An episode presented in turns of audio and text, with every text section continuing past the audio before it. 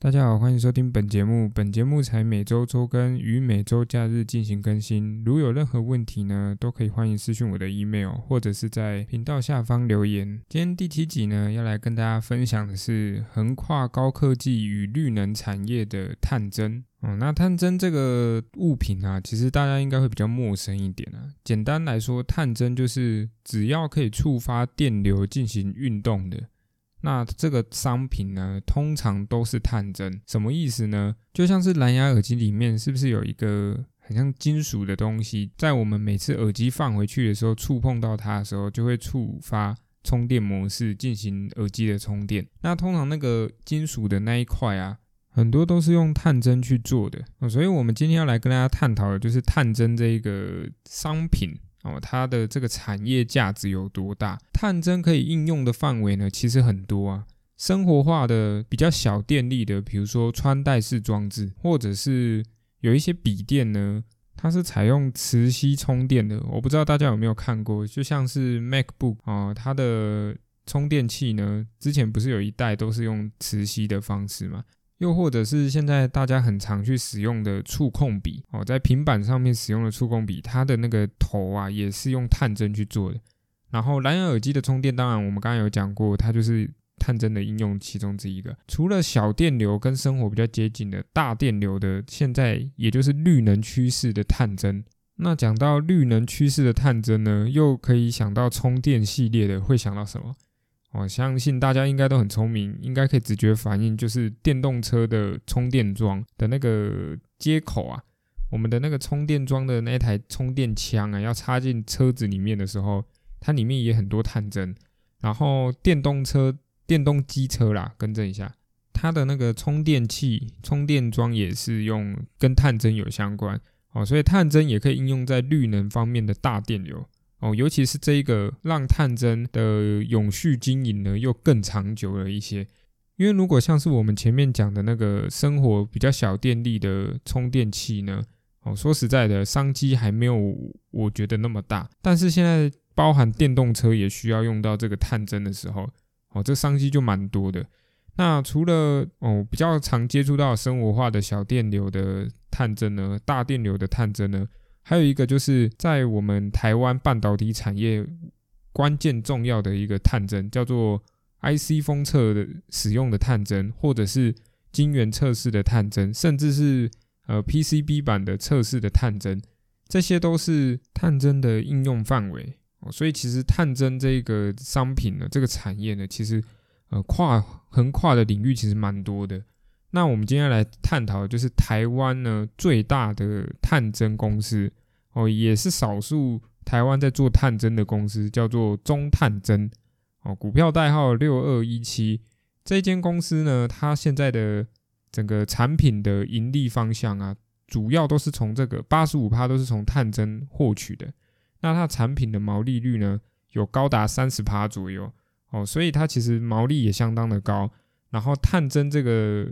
商品呢，又是一个长期来讲会持续使用到的一个商品。那台湾也没有几个公司可以跟它竞争，为什么呢？因为其实探针这个东西啊，没有想象中那么好做。中探针它自己的它的主要产品呢，叫做 Pogo Pin 哦，也就是弹簧针。那它的这间公司的优势在哪？第一个，它可以刻字化。哦，我觉得大家以后呢，在看产业的时候，或者是看一间公司的时候，我觉得刻字化这件事情呢，是决定这间公司的上限可以有多高。哦，怎么说呢？如果我今天商品呢都是做一些量产式的商品，没有做刻字化的商品，那这样子我们会导致什么？我们会导致我们失去竞争的优势。那如果今天我可以做刻字化的商品，代表的是。今天任何一间公司，他提出了我想要做什么的需求，如果你做得出来，你就可以跟他报价，对吧？而不是你推出你的量产的商品，跟他讲说，哎，你可以购买我这些产品啊，然后大量购买，我可以算你便宜一点之类的。哦，很多公司其实高科技公司啊，基本上都不太需要那种量产的，他们比较想要的是刻字化的，因为。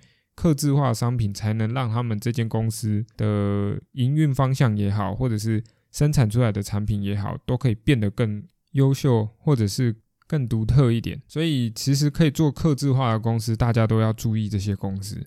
那第二个呢，是它的 Pogo Pin，它的防水程度呢是国际认证最高等级的 IP 叉八这个数值哦，所以它这个探针呢，说实在的，它可以浸泡在水里面。我记得没错的话，这等级是浸泡在水里面半小时，然后用拿出来都还可以使用哦，所以它的探针的防水程度是最高等级的。第三个呢，是它有做磁吸的连接器哦，什么意思呢？也就是我们刚才前面有说到的，有一些笔电呢，它是会做磁吸式的充电器。那除了笔电之外呢，前阵子 Apple 是不是也推出了一个磁吸的充电装置，叫做什么 MagSafe，对不对？也因为这个 MagSafe 呢，改变了整个什么 Apple 的充电的体系。那 MagSafe 这个东西呢，又用使又使用到我们的磁吸式的连接器哦，这个又跟中探针有关系。那第四个优势是什么呢？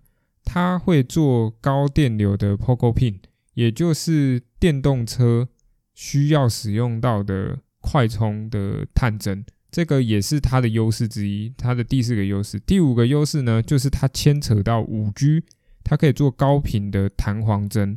所以呢，光是我这样讲一讲呢，它就已经横跨几个产业。我们来算一下，它横跨了手机产业，横跨了笔电产业，横跨了这个电动车的产业，最后一个还横跨了五 G 产业，甚至是我们前面还提到了什么科技产业所需要测试用的所有探针哦，它全部都可以刻字化。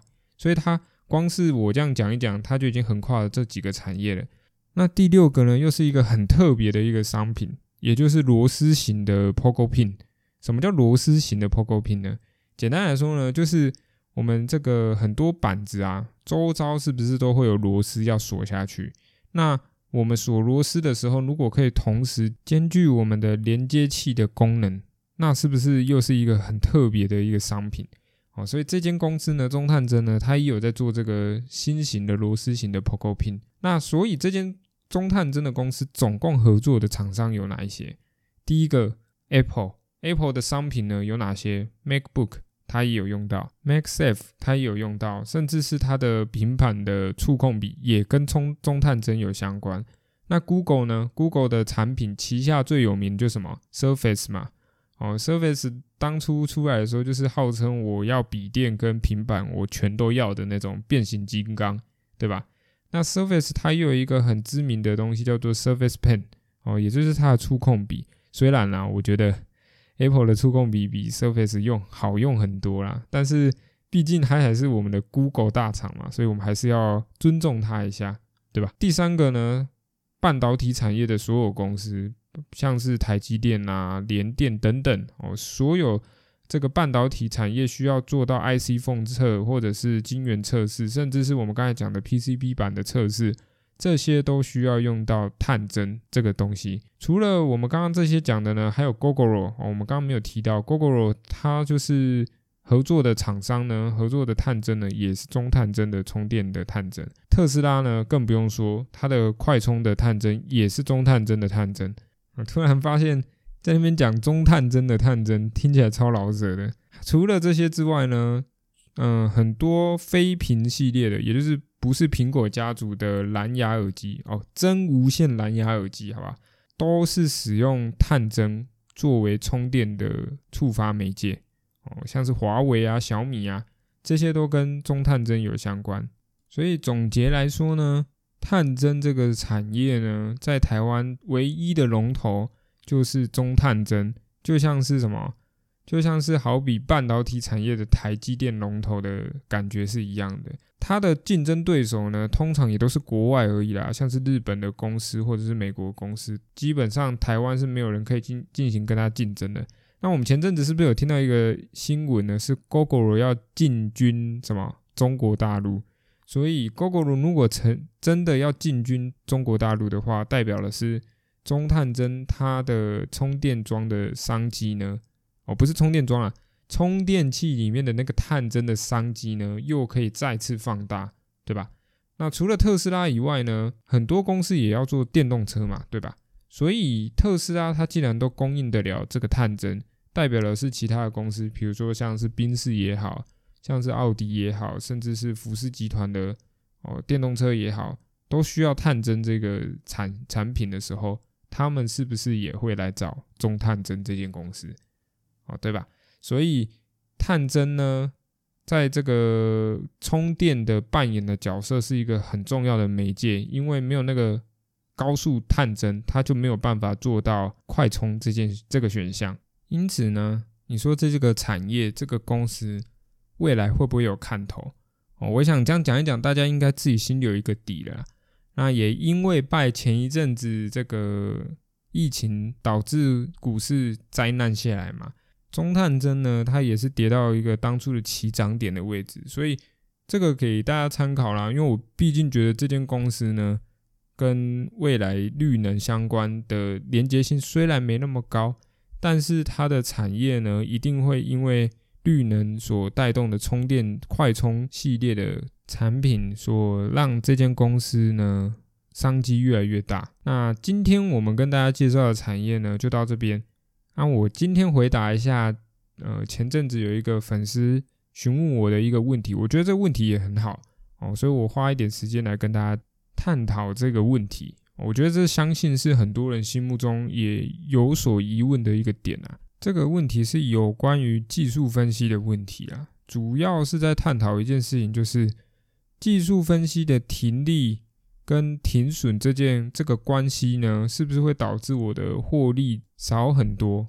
哦，这个就是我前面探讨到的一个重点，就是技术分析呢，你一定会因为今天有进场的讯号，你进来买进，结果不小心它又跌破了你进场的原因，所以你又停损出去。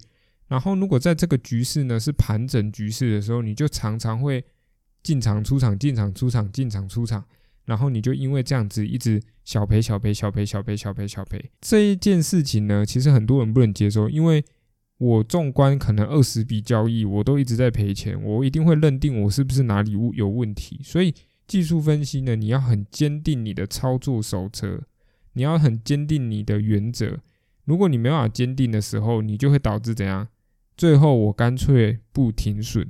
然后最怕的事情就是，今天你一次两次都不停损，然后成功又凹到获利，最后的时候你就把这个事情呢，就当做一个正常的逻辑，或者是正常的一个习惯。然后今天又有一次股灾来的时候，你一样不停损，你一样继续等待，等待它回来的那一天。结果这一次呢，一等就是等了五年、十年，会不会有这个这个崩盘的事情呢？我相信呢，对我来说啦，我自己不会预设今天是要崩盘还是现在是股灾，我只会觉得一件事情是，如果今天。我没有做好我该做的停损，即便今天是一个被我凹到成功获利的一笔交易，我也会觉得我今天是做失败的交易。那所以我才说，如果自己不能接受技术分析这种常常停损停利的一种操作模式的话，那我还是建议大家就是主要就是先了解自己的个性啊。如果自己真的不喜欢这样，那就不要做这种。你可以做长期投资，你可以做价值投资。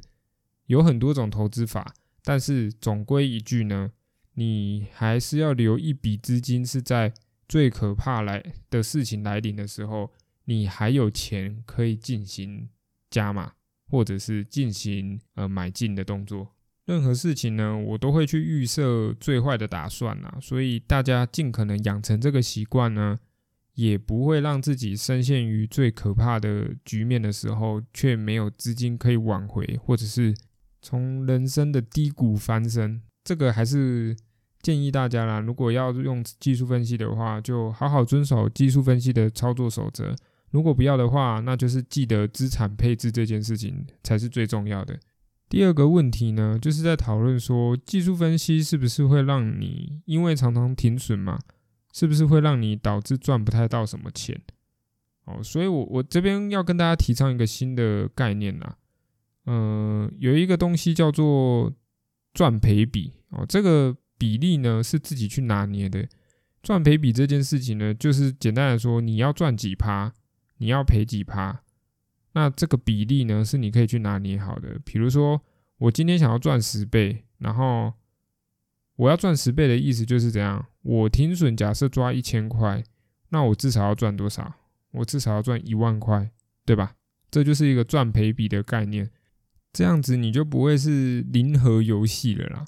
哦，因为最怕就是你一直小赔小赔小赔，然后好不容易要赚钱的时候，你又才涨一点点的时候，你就给它卖掉，那你就变成是说什么？我又把赚一些的钱，把前面的小赔全部都弥补回来，那就变成是零和游戏了嘛。所以赚赔比的概念就是希望大家不要变成零和游戏。那零和游戏就是简单来说，我赚的钱跟赔的钱呢加起来等于零啊，这就是零和游戏。好，所以大家如果要用技术分析的，或者是要用各种分析呃各种投资方式都 OK。但是这个赚赔比的概念呢，大家可以去思考一下哦。这个概念呢，可以帮助你规划自己大概要赚多少钱哦，才是合理的哦。这个想法大家可以思考一下啦。那我们今天就讲到这边，我们下一集见，拜拜。